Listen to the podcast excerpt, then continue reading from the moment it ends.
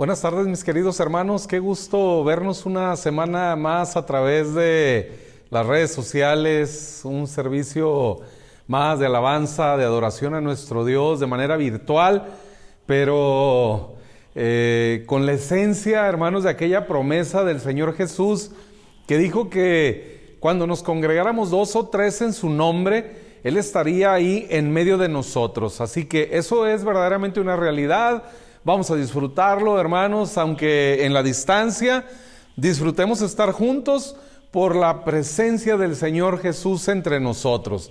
Él es, hermanos, en quien subsisten todas las cosas. Cuando eh, Pablo habla de Jesús por allá en Colosenses y dice que todas las cosas fueron creadas por Él y en Él subsisten. La palabra eh, que se traduce al español como subsisten, en el griego significa permanecer unidos. ¿sí? La iglesia, hermanos, en este tiempo permanecemos unidos. Fuimos creados por Él, en Él y para Él. Y así permanecemos unidos, aunque estemos eh, en la distancia, aunque estemos hoy eh, en diferentes lugares, hermanos, incluso muchas de las personas que siguen congregándose con nosotros eh, en otras partes de la República eh, e incluso en otras partes del mundo. Hay personas en Colombia, en Estados Unidos que siguen nuestras transmisiones y les enviamos también un afectuoso saludo en el nombre del Señor. Les bendecimos y, y con la seguridad de que el Señor nos permitirá un día estar juntos, esperemos todavía de este lado del cielo, conocerles a cientos y cientos de personas que hemos podido alcanzar, hermanos, por la gracia del Señor a través de este medio. Hermanos, el Señor llamó a la iglesia a ser santos, ¿sí? Él dice, sean santos como yo soy santo. Cuando Dios habla a, a su pueblo Israel, eh, ahora Él ha formado un pueblo de un par de ancianos, ¿sí? Eh, Abraham y Sara, y de ellos ha formado una nación. Y Él formó la nación de Israel con un propósito. El plan de Dios, hermanos, era manifestarle al mundo a través de ese pueblo Israel las virtudes de Él, su amor, su poder, su misericordia, todo lo que él había planeado, hermanos, el diseño perfecto que él tenía cuando creó a Adán y Eva y los puso, hermanos, en aquel ambiente perfecto, diseñado para bendecirles así, para que ellos disfrutaran y a través de ese deleite que ellos tenían, por supuesto también honraran a Dios, ¿sí? Reconociendo que todas las cosas buenas que ellos tenían provenían de Dios. Esa era la intención que, hermanos, lamentablemente se frustró por causa de nuestro pecado, ¿sí? No por el enojo de Dios, no por la ira de Dios, sino por nuestro pecado. Realmente el Señor le advirtió a Adán y a Eva, eh, el día que ustedes... Eh, desobedezcan de esta manera, que decidan no honrarme, no reconocerme como la fuente de toda su bendición y decidan buscar eh, por este camino lejos de mí, entonces lo que experimentarán es muerte. Algo que yo no diseñé para ustedes, les dijo Dios en realidad, ¿sí? Porque Él los preparó, Él los diseñó para la vida. Por esa razón, hermanos, toda esta muerte que se respira a nuestro alrededor, en el contexto de esta pandemia, donde vemos los hospitales llenos, donde vemos, hermanos, eh, eh, cosas tan lamentables, eh, incluso ya en las funerarias, hermanos, ya, ya esto perdió toda proporción de, la razón que teníamos, ¿no? De la lógica en la cual nosotros vivíamos y, y ahora eh, hay filas de cadáveres en las eh, funerarias, hermanos, esperando el turno para salir y, depositar los restos de aquella persona en un panteón. Hermanos, Dios no nos diseñó para esto. Dios no pensó en esto cuando creó al hombre. Pero nosotros decidimos vivir lejos de Dios, decidimos apartarnos de Él como la fuente de toda provisión y buscar en nuestras fuerzas, Eso fue el engaño que el enemigo hace caer a Adán y a Eva. Ustedes van a ser igual a Dios, conociendo la diferencia entre el bien y el mal. Hermanos, el enemigo los engañó diciéndoles que no tenían algo que en verdad ya tenían. Dios nos hizo a su imagen y a su semejanza. Pero entonces, hermanos, eh, Dios quiere todavía revelarnos a nosotros todo ese glorioso plan que tenía desde el origen. Déjeme decirle que no estamos viviendo el plan B de Dios. Seguimos experimentando el plan A. Realmente a Dios no lo tomó por sorpresa nuestro pecado, nuestra desobediencia. Él nos dio la capacidad de decidir y Él que sabe todo, que eh, ve el cuadro completo, Él sabía que el hombre habría de fallar, pero él nos iba a permitir utilizar esa capacidad de decidir que nos dio. Y lamentablemente eh, Adán y Eva decidieron desobedecer al Señor y entonces ahora vivimos las consecuencias. Pero el plan de Dios sigue vigente. Él quiere todavía que tú y yo y nuestras familias disfrutemos de todo ese plan glorioso, perfecto que Él diseñó. Y entonces él formó un pueblo, al pueblo de Israel, de aquella pareja de ancianos que les comento, que finalmente fueron rejuvenecidos. ¿sí? El Señor rejuveneció a, Abraham, a Sara eh, la mantuvo joven siempre por las historias de la Biblia que en otros momentos hemos eh, meditado, eh, la encontramos así, joven, una mujer que jamás envejeció, ¿sí? Y entonces el Señor a partir de ellos forma una nación con la intención, hermanos, de manifestar toda esa gloria, todo ese plan del diseño original de Dios al mundo, que el mundo viera y que a través del testimonio del pueblo de Israel, entonces las naciones se convirtieran al Señor, que finalmente los pueblos pudieran decir como en la historia de la humanidad algunos líderes lo han hecho, ¿no? En algún momento el rey Nabucodonosor tuvo que reconocer al Dios de Israel. Eh, y ahí en Babilonia, hermanos, los reyes finalmente se rindieron al Señor y tuvieron que decir, sea reconocido en todo el mundo que no hay más Dios que el Dios de Israel. ¿Por qué? ¿Por qué pudieron estos hombres... Eh, eh, cambiar su opinión acerca de Dios? ¿Por qué pudieron convertirse en su pensamiento y en su corazón muchos de ellos al Dios de Israel? Simple y sencillamente porque vieron las bondades de Dios sobre su pueblo. Y esa fue siempre la intención de Dios. Así que cuando Dios le promete a, a Abraham hacer de él una nación, dice, solamente sé consciente de esto que van a pasar 10 generaciones, 400 años van a habitar en Egipto. ¿Sí? Eh, ya conocemos la historia por allá en el libro de Génesis. Jacob con su familia, eh, un grupo de aproximadamente 70 personas, llegan en el contexto de una hambruna, llegan a Egipto autorizado por Dios, por supuesto. Jacob consultó al Señor y le dijo, desciendo a, Egipto, porque en el mundo hay escasez, no hay pan, no hay alimento.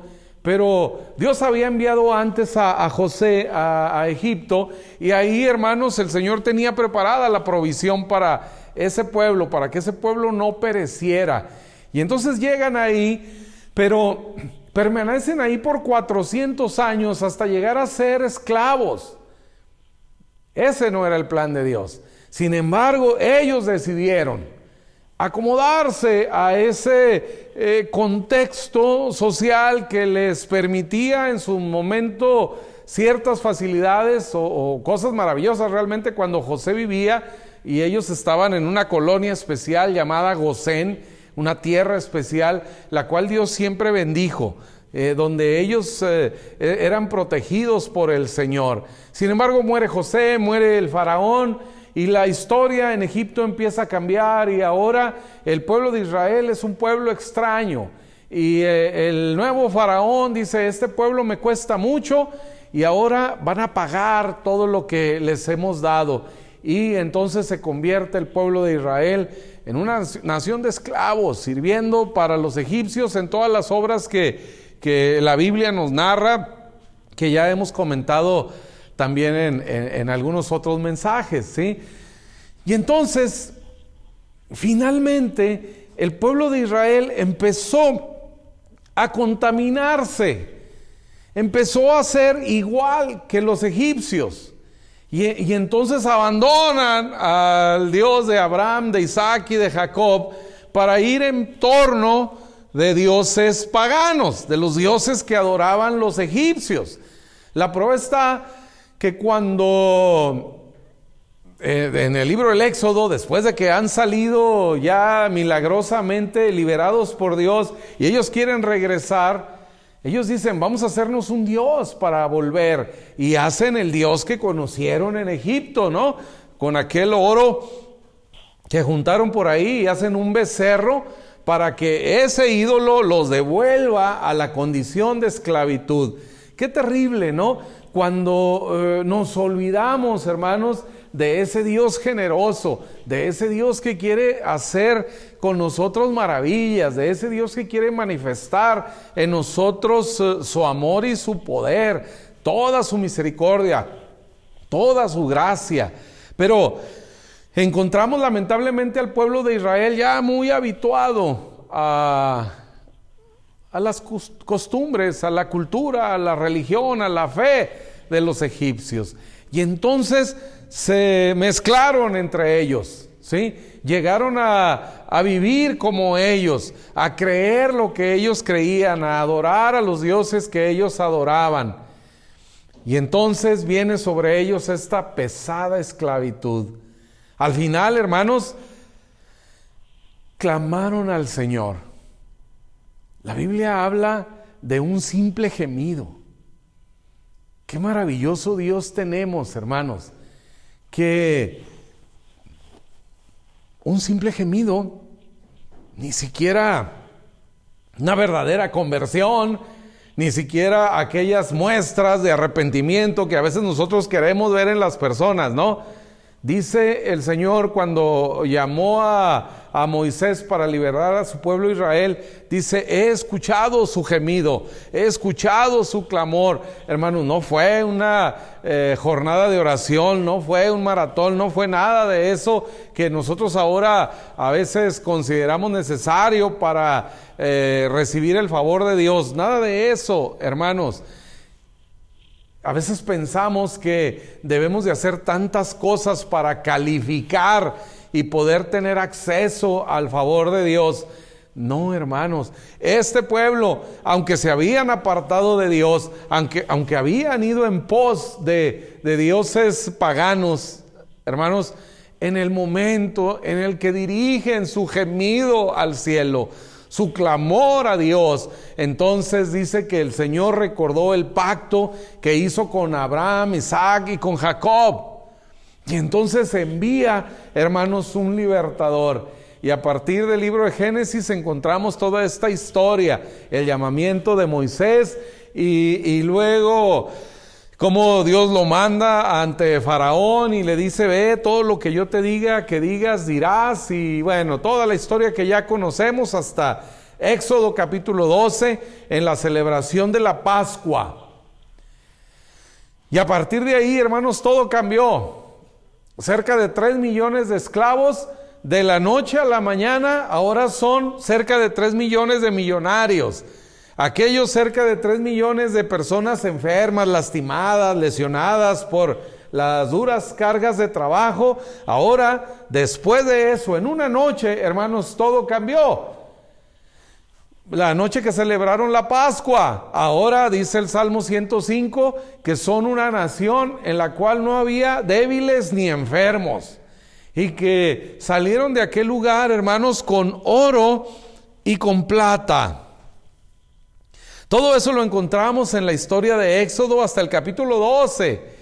Y entonces empieza la salida, ahora sí, finalmente el faraón, hermano, se rinde al poder de Dios ¿sí? Y, y deja salir al pueblo de Israel. Y dice, ok, entonces los dejo en libertad. Y ahora, imagine usted, ahí va el pueblo, cerca de 3 millones de personas. Recuerde, llegaron 70 personas. El Señor, en su misericordia, hermanos, manifestando su poder. Y a pesar de esa dura esclavitud, el pueblo seguía reproduciéndose de una manera milagrosa. Porque el Señor está formando un pueblo. Y hermanos, nada ni nadie lo va a detener. Nada ni nadie detuvo al Señor de formar su pueblo en Egipto, aunque ellos no vivían conforme a, todo lo diseñado por Dios, ¿verdad? Incluso, como les digo, vivían más en la costumbre del mundo en el que ellos estaban ahí, en el contexto histórico en Egipto. Pero aún eso no detuvo al Señor de seguir con su plan para formar esa nación y santificarla. Santificarla significa, hermanos, hacerlos diferentes, que aprendan a vivir no por la eh, cultura del mundo, no por lo que eh, en la humanidad existe, no, y lo que el mundo depende, sino que aprendiéramos a depender de Dios de manera absoluta. En eso consiste, hermanos, la santidad apartados para Dios, con un propósito, ser diferentes a lo que el mundo vive. Y entonces, finalmente, después de aquellas plagas, hermanos, que eh, al contrario endurecían el corazón de Faraón, llega Éxodo 12, el momento de la Pascua y la muerte de los primogénitos en Egipto. Y entonces, ahora sí, Faraón se rinde y deja al pueblo de Israel salir. Ya son libres.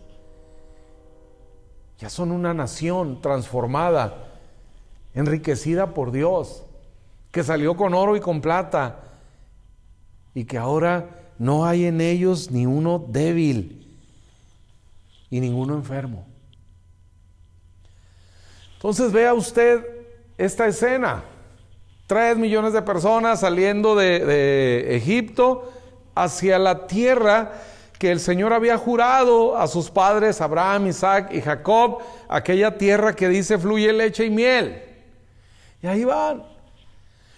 Pero en ese proceso, hermanos, sucede algo. Les invito a ir al capítulo 14 del libro de Éxodo.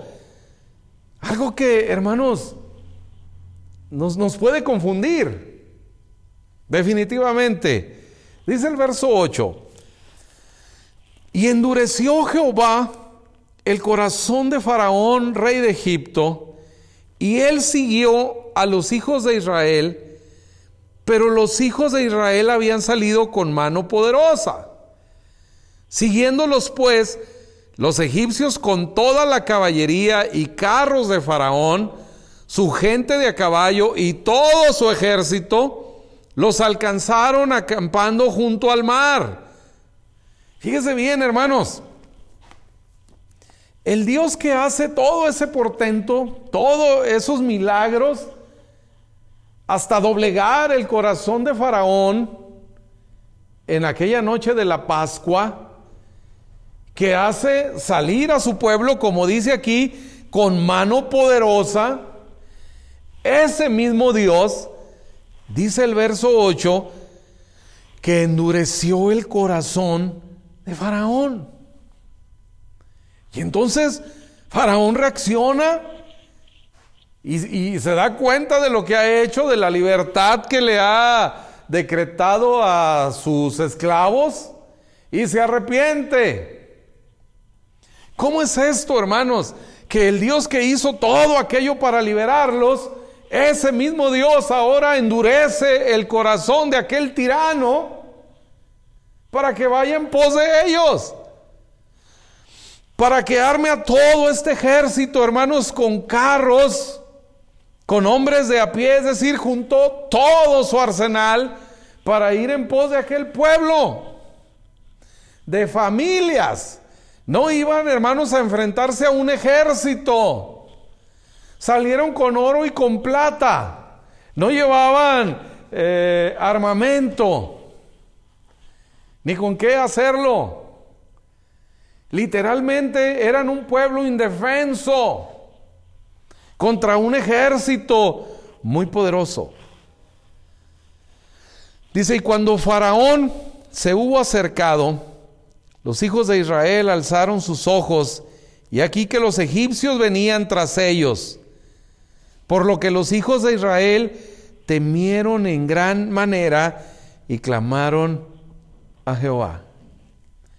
Y entonces, hermanos, viene todo este reclamo del pueblo de Israel a, a su líder, Moisés aquel que Dios había usado para sacarlos de la esclavitud, ahora se vuelven contra él y le reclaman, ¿por qué nos has hecho venir? ¿Por qué has hecho así con nosotros? ¿Para qué nos sacaste de Egipto? El pueblo de Israel se asusta cuando ve a su enemigo venir en contra de ellos. Y, aquí les dio algo así como lo que conocemos ahora, el síndrome de Estocolmo, ¿no? Llegan a decir, no había sepulcros en Egipto, es decir, nos trataban mal hasta matarnos, pero al menos nos podían sepultar, ¿sí? Dice, ¿por qué has hecho así con nosotros que nos has sacado de Egipto? ¿No es esto lo que te hablamos allá diciendo, déjanos servir? a los egipcios. Fíjense bien, esto es lo que le digo, ¿no? El conocido síndrome de Estocolmo. Déjanos servir, déjanos ser esclavos. Por un momento, hermanos, aunque ven el oro y la plata que ahora tienen, aunque ven sus heridas sanadas, todos aquellos lesionados, por el arduo trabajo que realizaban en Egipto, ahora están completos. Seguramente había personas amputadas, no sé, eh, eh, con cualquier tipo de lesión, hermanos, y ahora están completos en el Señor. Dice que no había ningún débil y ninguno enfermo. Pero con todo y eso que ahora están viendo en el Señor, ellos siguen pensando en las cosas que dejaron atrás. Déjanos servir a los egipcios. Dijo Moisés al pueblo, no teman, estén firmes y vean la salvación que Jehová hará hoy con vosotros, porque los egipcios que hoy habéis visto, nunca, nunca más, para siempre los verás. Y Jehová peleará por vosotros, y vosotros estaréis tranquilos. Fíjense bien, hermanos. Eh, el ejército enemigo parece que nos ha rodeado con toda esta pandemia. Y escuchamos, hermanos, eh, así como ellos, el sonido de los carros, de los caballos que venían contra ellos, todo este gran ejército de Egipto. ellos tienen temor. Un temor natural, un temor real. Es un ejército poderoso el que viene contra ellos. Lo interesante, hermanos, es cómo es que ese mismo Dios que los liberó ahora está permitiendo esto. ¿Cuál es el propósito del Señor? ¿Qué está buscando? Así como pensemos ahora, ¿Cuál es el propósito de Dios para su iglesia en el contexto de esta pandemia? Así como lo hizo acá con Israel y el faraón, así hermanos, el Señor tiene un propósito hoy para su iglesia y con este faraón llamado coronavirus y todos sus demás eh, efectos, ¿no? Que es un ejército tremendo que viene contra nosotros. ¿Cuál es el propósito de Dios?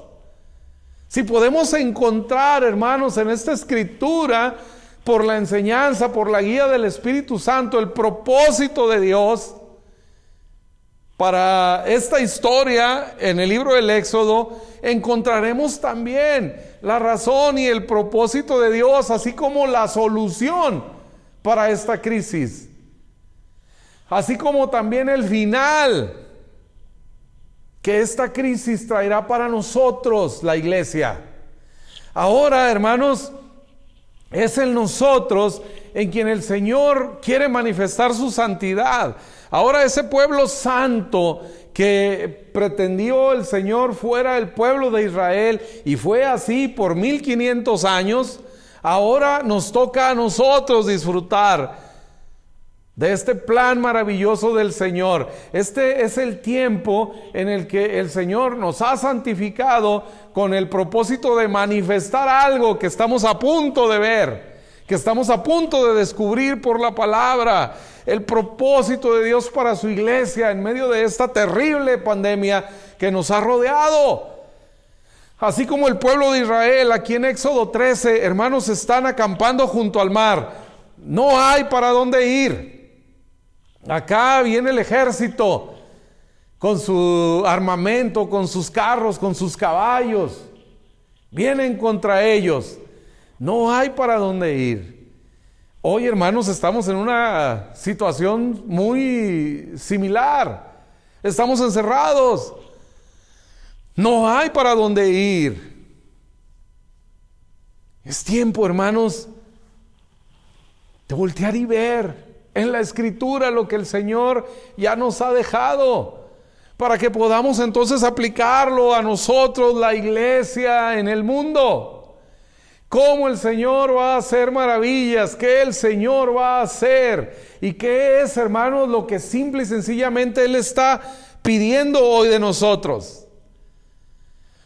Moisés le dice al pueblo, él como su líder tratando de calmar los ánimos, ¿verdad? No tengan temor, Hoy vamos a ver la mano del Señor, hoy vamos a ver el poder de Dios. Ustedes no tendrán que pelear, solamente estén tranquilos. Cuando ellos ya querían regresarse, ¿no? Déjanos ir a servir a los egipcios. Vamos a sacar la bandera blanca y vamos a regresar rendidos a ellos otra vez. Aquí dejamos el oro, la plata, se los devolvemos, lo que sea. Pero Moisés llama la atención de ellos y le dice a su pueblo, no tengan miedo, no teman, estén firmes y vean la salvación que Jehová hará hoy con ustedes. Así que hermanos, estas son las mismas palabras que el Señor a través de Moisés le dice a su pueblo Israel. Hoy las dice a nosotros a través de su bendita palabra que hoy simplemente estamos leyendo. Esto no necesita mayor interpretación. Son las mismas palabras de Dios para nosotros hoy que estamos encerrados en esto, que ya no encontramos una salida. El Señor nos vuelve a decir, no teman, estén firmes y vean la salvación que yo voy a hacer con ustedes.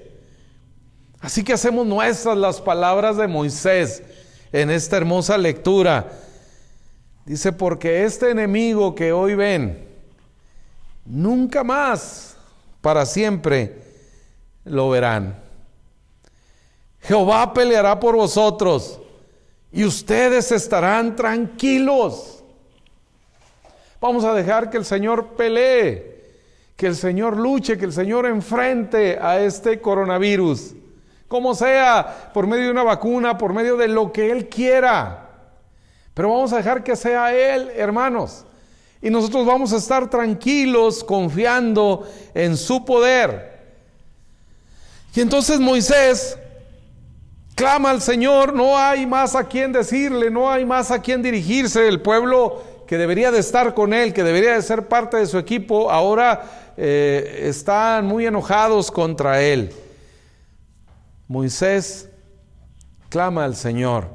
Y esta es la respuesta que Dios le da. ¿Por qué clamas a mí?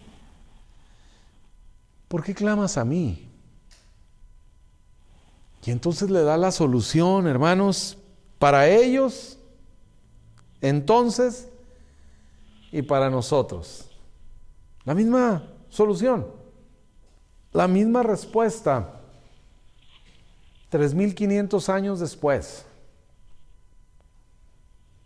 Dile al pueblo que marche. Dile a los hijos de Israel que marchen. Y uno dice, bueno, ¿y a dónde? ¿A dónde marchamos? yo me imagino Moisés ante esa instrucción de Dios. Dile al pueblo que marche.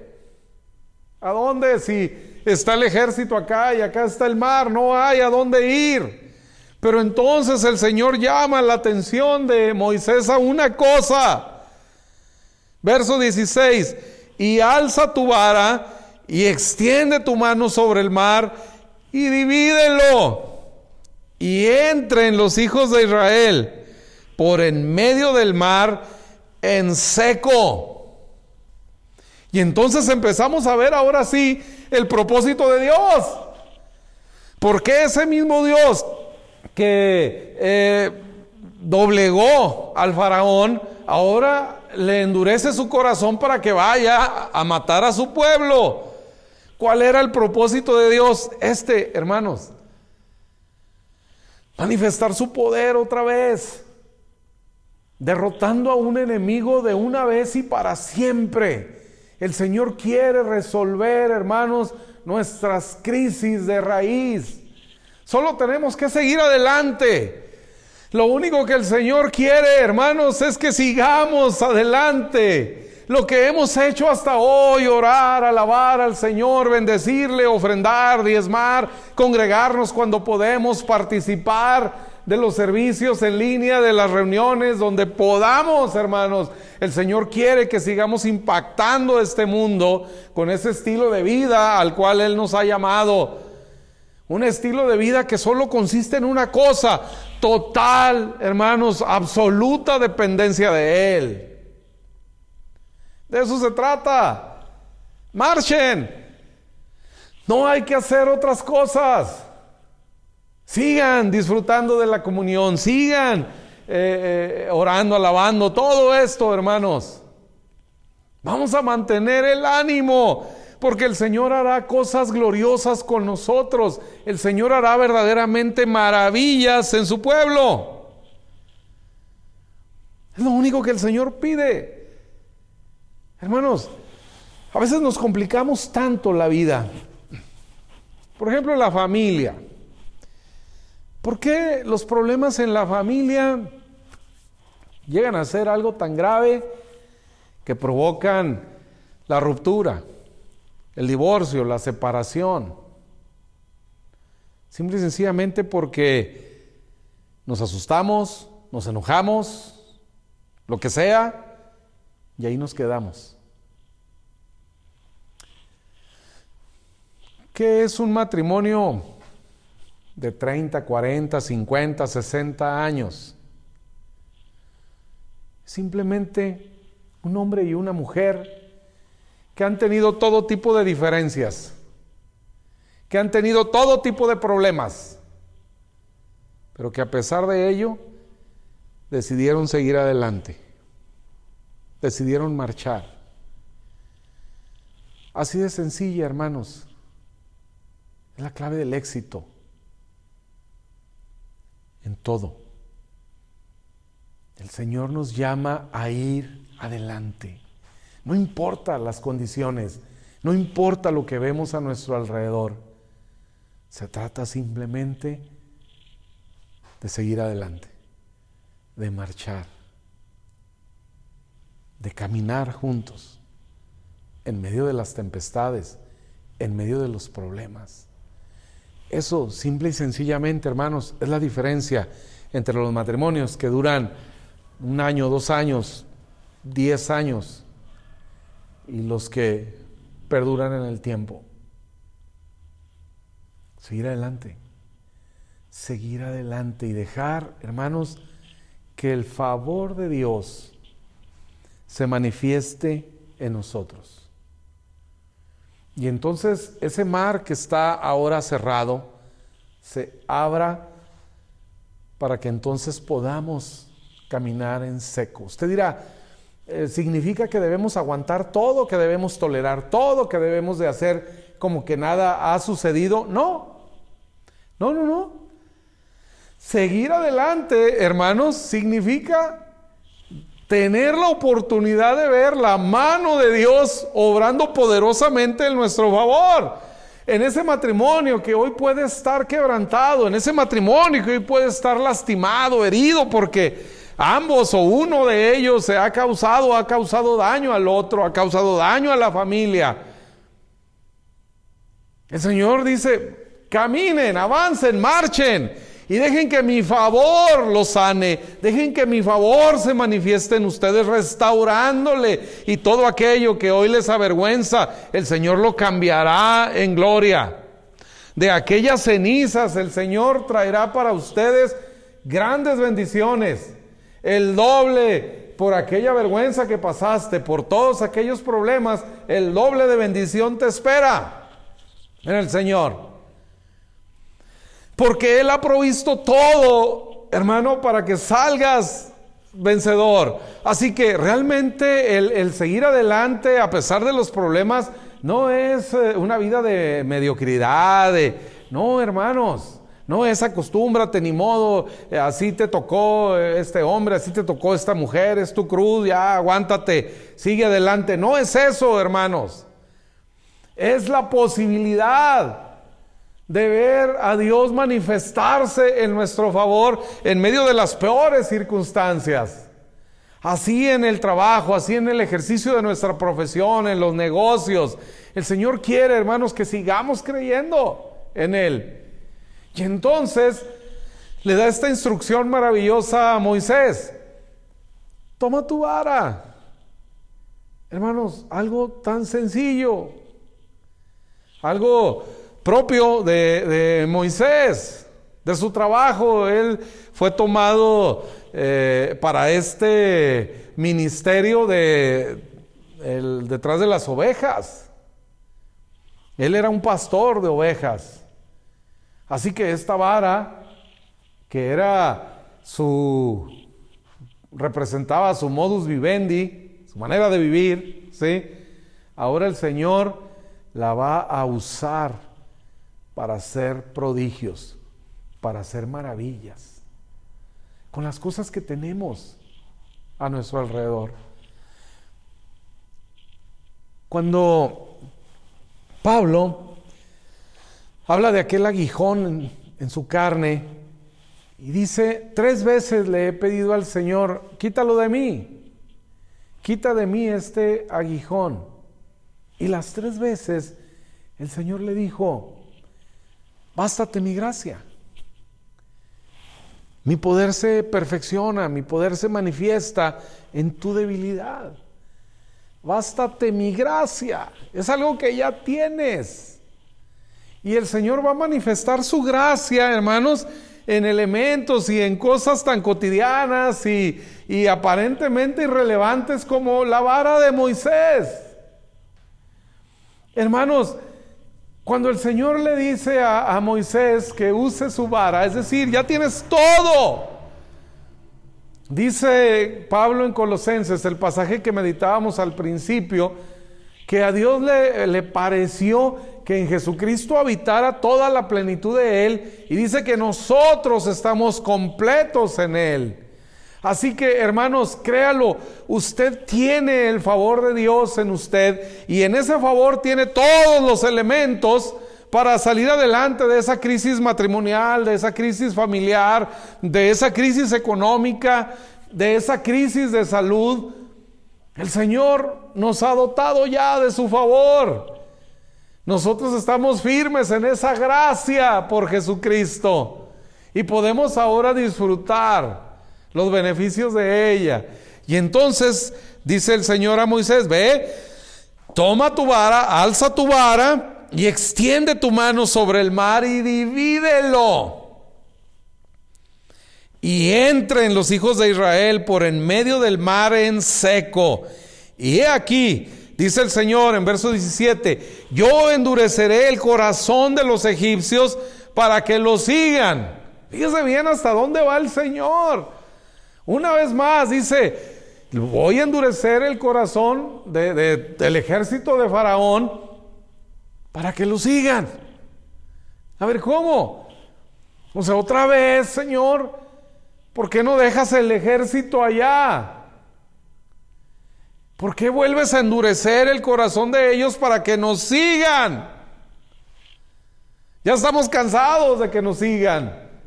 Pero hay un propósito maravilloso de Dios que estamos descubriendo aquí.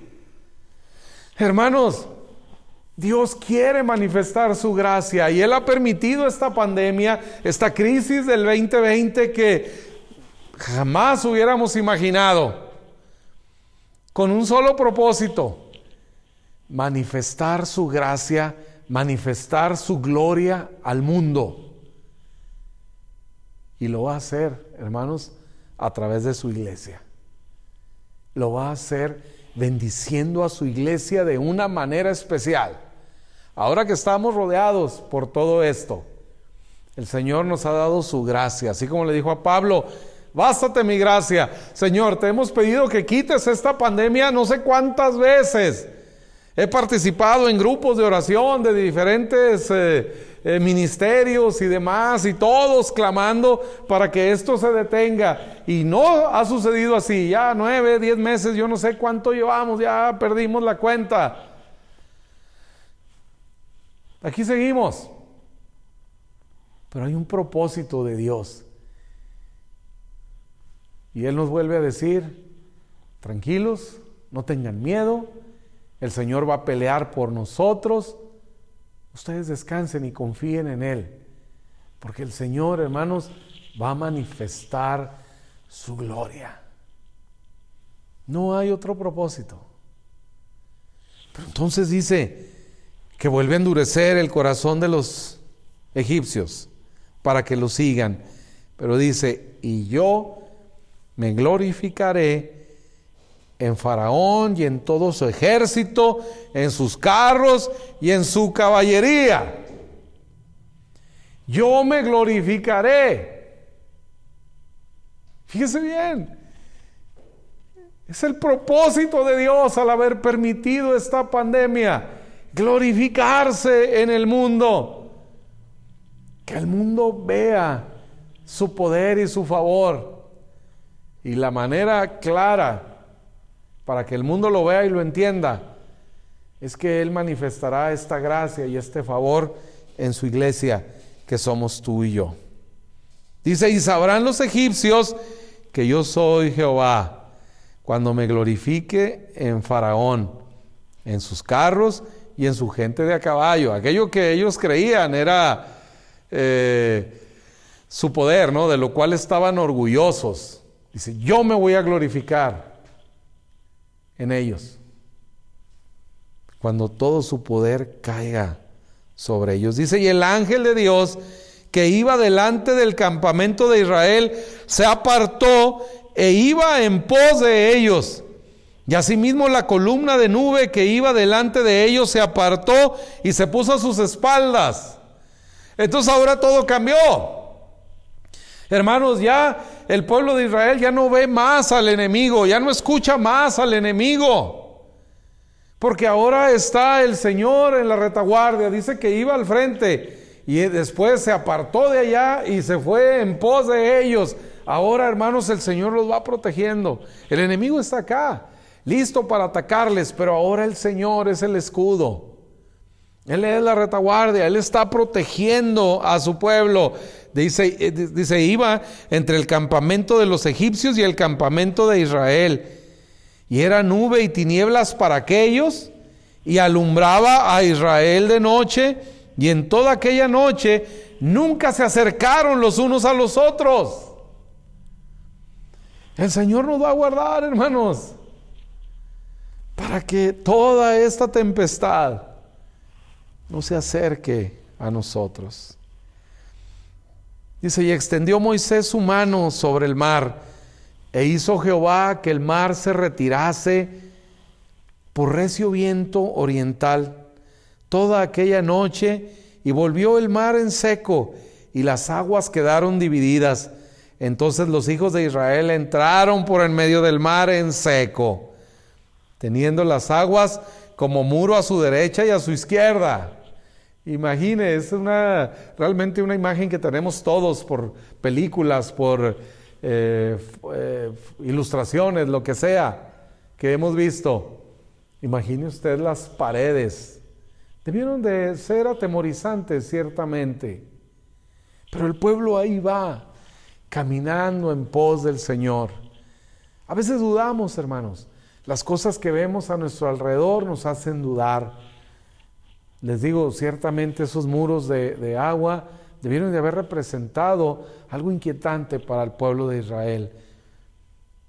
Hermanos, la fe y la duda pueden cohabitar en una persona sin ningún problema, sin ningún problema. Sí, tenemos temor, pero la fe nos hace seguir adelante. La fe nos hace levantarnos e ir en pos del Señor, aún a pesar de nuestras dudas. Y entonces van ellos caminando, hermanos, entre esas columnas, entre esos muros de, de agua y siguiéndolo los egipcios. Dice que entraron tras ellos hasta la mitad del mar. Toda la caballería de Faraón, sus carros, su gente de a caballo.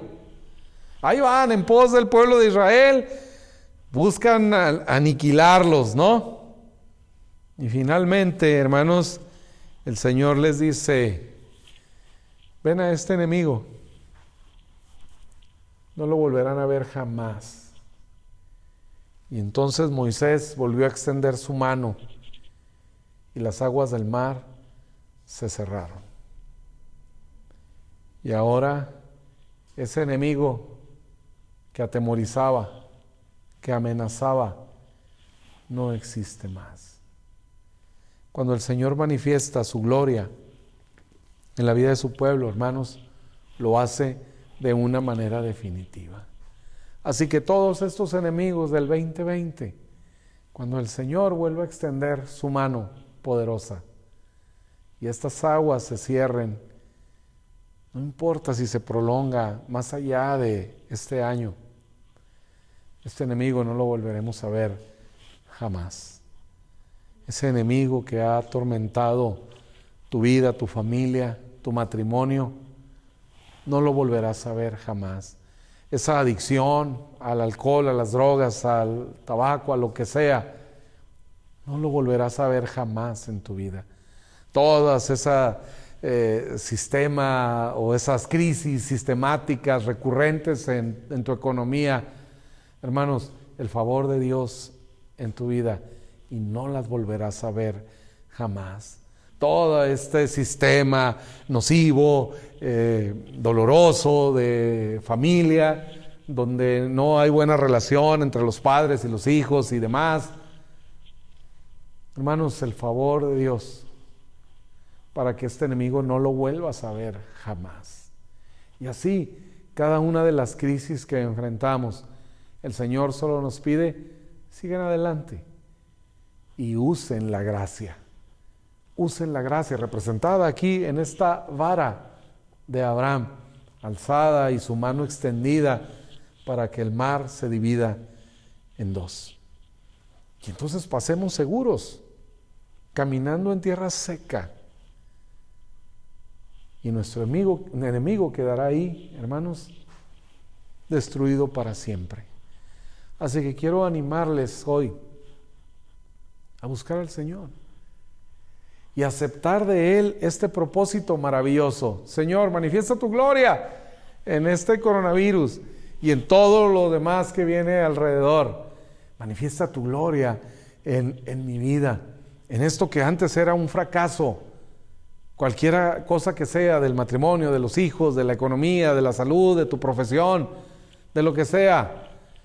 Deja que el Señor manifieste su gloria que Él se glorifique en nosotros, que Él se glorifique en la vida de su iglesia, hermanos, y nos lleve al otro lado del mar, seguros, fuertes, dice, ninguno débil, ninguno enfermo, con oro y con plata, para disfrutar, hermanos, del otro lado del mar, las abundantes bendiciones que Dios tiene para nosotros en aquella tierra que fluye leche y miel. Quiere el Señor que disfrutemos todos nosotros de esta bendición, de este lado del cielo, antes de que Cristo venga, hermanos, que seamos parte de esa iglesia gloriosa, de esa iglesia victoriosa, bendecida, santa, a través de la cual Dios manifiesta el plan original de bendecir al hombre, así como lo diseñó, así como lo pensó cuando creó a Adán y a Eva. Así, hermanos, ese estado de bendición y de plenitud sea manifiesto por la obra redentora de Cristo en nuestro favor. Porque Cristo apareció para deshacer las obras del diablo. Porque Cristo vino a buscar, a salvar lo que se había perdido. Y ahora, hermanos, tenemos algo superior a lo que Adán y Eva tuvieron. No solo la bendición de la creación, sino la bendición de la redención. Sea así sobre nosotros, queridos hermanos, si hay alguien que nos escucha hoy y ha entendido este mensaje y entiende que necesita a Jesús como su Señor y su Salvador, de parte del Señor quiero darle esta bendita oportunidad para que usted abra su corazón al Señor y le diga, Jesús, creo en ti, creo que eres el Hijo de Dios, creo que viniste a rescatarme, creo que moriste en una cruz para pagar mis pecados. Hoy, Señor, te recibo, recibo el perdón que tú me ofreces y la nueva vida, la vida abundante que dijiste que tú traías para nosotros. Hoy la recibo de ti, Señor Jesús. Sé tú mi Señor, sé tú mi Salvador. En tu nombre, Jesús. Amén. Vamos a orar, hermanos. Padre, cuánto agradecemos, Dios, la oportunidad una vez más de meditar en tu palabra, de estar acá, Señor, ahí en las casas, en los diferentes lugares donde ahora estamos. Señor, manifiéstate así con poder en la vida de tu iglesia. Déjanos disfrutar de este tiempo maravilloso en ti para tu honra y tu gloria. Padre, por favor, bendice a tu iglesia hoy a través de tu palabra y por medio de ella, sánanos, bendícenos, prospéranos, Dios, porque a ti te ha parecido así, salvarnos por la locura de la predicación. Hoy, Padre, tu palabra ha sido expuesta, hoy tu palabra ha sido predicada y por esta locura, Señor, recibamos los beneficios de esta salvación cada uno de nosotros, nuestra familia, nuestros hijos, los hijos de nuestros hijos, hasta la tercera y la cuarta generación. Señor, sé tú nuestro escudo y nuestra protección, Dios, nuestro pronto auxilio en aquellos, Padre, que han estado contagiados. En el poderoso nombre de Jesús te pedimos que a todos les levantes, a todos, Señor, les sanes y que salgamos de esta crisis, Padre, no solo sobreviviendo, sino, Padre, bendecidos, rejuvenecidos incluso en el nombre de Jesús. Déjanos disfrutar de cosas mejores, de cosas maravillosas que tal vez no habíamos imaginado, que no habíamos pensado. Dios, manifiesta tu gloria en tu pueblo y déjanos disfrutarlo así. Guárdanos seguros, Señor, en esta semana. Protégenos en nuestro entrar, en nuestro salir. Los que tenemos que salir a veces de la ciudad por cuestiones de negocios, de trabajo, eh, algunos incluso de placer, Señor. Guárdanos, llévanos y tráenos siempre con bien, libres de todo este virus. Sé tú, Señor, el que va al frente de nosotros, el que va eh, en pos de nosotros y nos rodeas con tu favor como con un escudo. Padre, las peticiones que tu iglesia ha puesto delante de ti, hoy en este servicio, en el nombre de Jesús te pedimos, te manifiestes así con poder en cada uno de nosotros, Dios trayendo esa respuesta favorable mucho más allá de lo que pedimos o entendemos. Manifiéstate así, Dios, en tu pueblo, para tu honra y tu gloria. Señor, lo pedimos en el poderoso nombre de Cristo Jesús. Amén y amén.